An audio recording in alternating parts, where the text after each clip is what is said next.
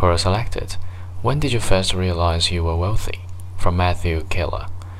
It was something so insignificant, but it's what brought me to the realization. I was at a restaurant with my girlfriend's family on New Year's. I was starving. My company had been doing well, but the last couple months it really took off, making me over 18,000 US dollars in sales a month, and for the last three months.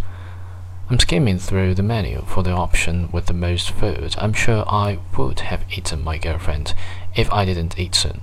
Not like that, you sick bastard. Maybe later.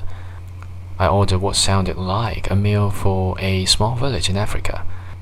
I had always generally been a frugal person, so my girlfriend was surprised that I ordered some pretty pricey things on the menu.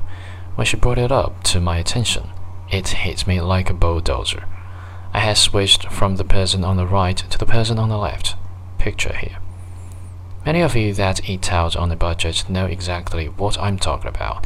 I used to examine the price, then decide whether or not I liked the food.